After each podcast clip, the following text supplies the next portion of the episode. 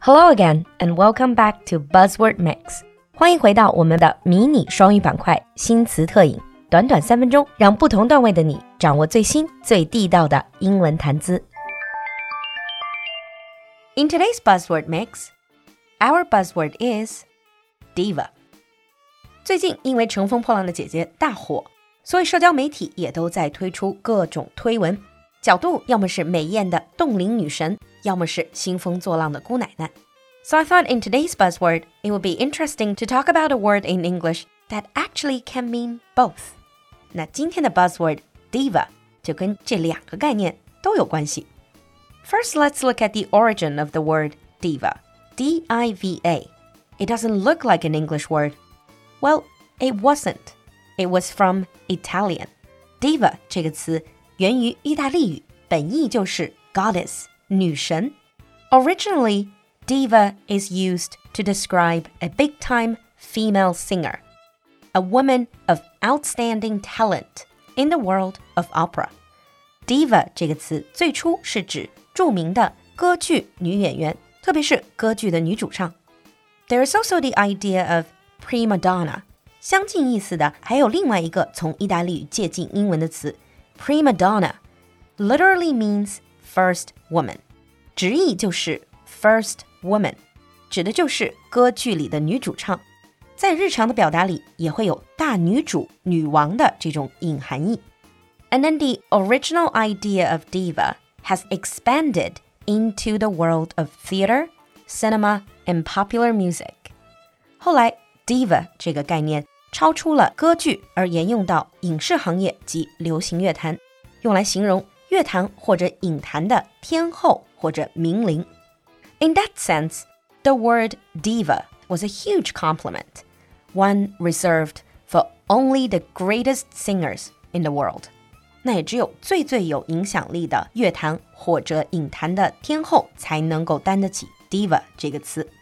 and if you look at the history of pop music, you can see some of the top divas in pop music, including people like Queen of Pop, Madonna, 流行王后麦当娜，The Voice, Whitney Houston, 爵士歌林惠特尼休斯顿，to the more contemporary names like America's Sweetheart, Taylor Swift, 美国甜心霉霉，Queen B, Beyonce, 乐坛大姐大碧昂斯，and also British Queen of Soul, Adele, 英国灵魂乐天后.阿黛尔, and all of them can be called divas in their own field.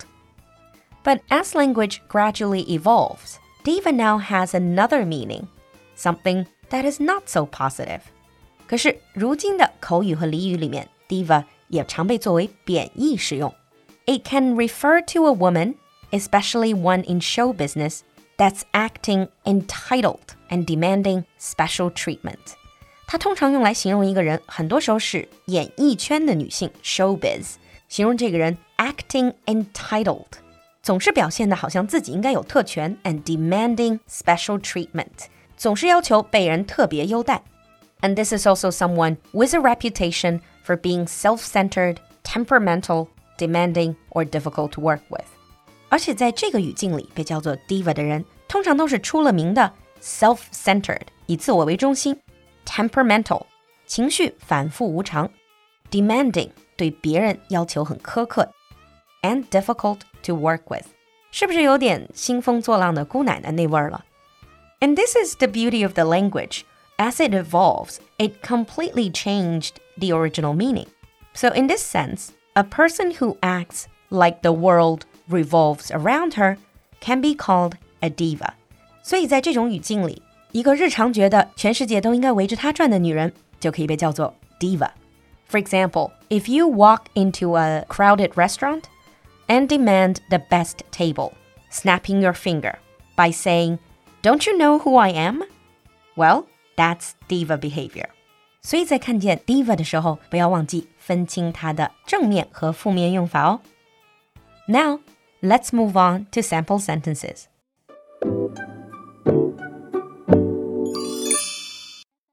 Sample 1 Billie Holiday was one of the divas in the world of jazz. Billie Holiday was one of the divas in the world of jazz. Sample 2. She really needs to drop that diva attitude. She really needs to drop that diva attitude. 你听懂了吗？赶快关注露露的英文小酒馆来获取更多拓展内容。 如果你喜欢新词特饮，不要忘记关注主播来听听我们其他的精彩专辑。So, in your opinion, who do you think has a diva attitude？期待你的分享，我们下期见。不知不觉，酒馆自己的进阶口语课程第七期已经结束了。按照惯例，我们将在七月二日周四晚上，在 CC Talk 平台举办结业典礼和不同话题的 presentation 展示，来展现学员的风采。更有酒馆歌手的美妙旋律，免费对酒馆的听众开放，欢迎大家围观。同时，我们的第九期进阶课程也已经开始招生了，现在报名即可享受最划算的早鸟价。有兴趣的小伙伴不要错过哦，赶快联系小助手参加免费活动，咨询新一期的课程吧。小助手的微信号是 lu。L U X J G three，L U L U 就是露露，X J G 是小酒馆的汉语拼音首字母，最后一个数字三，L U L U X J G three。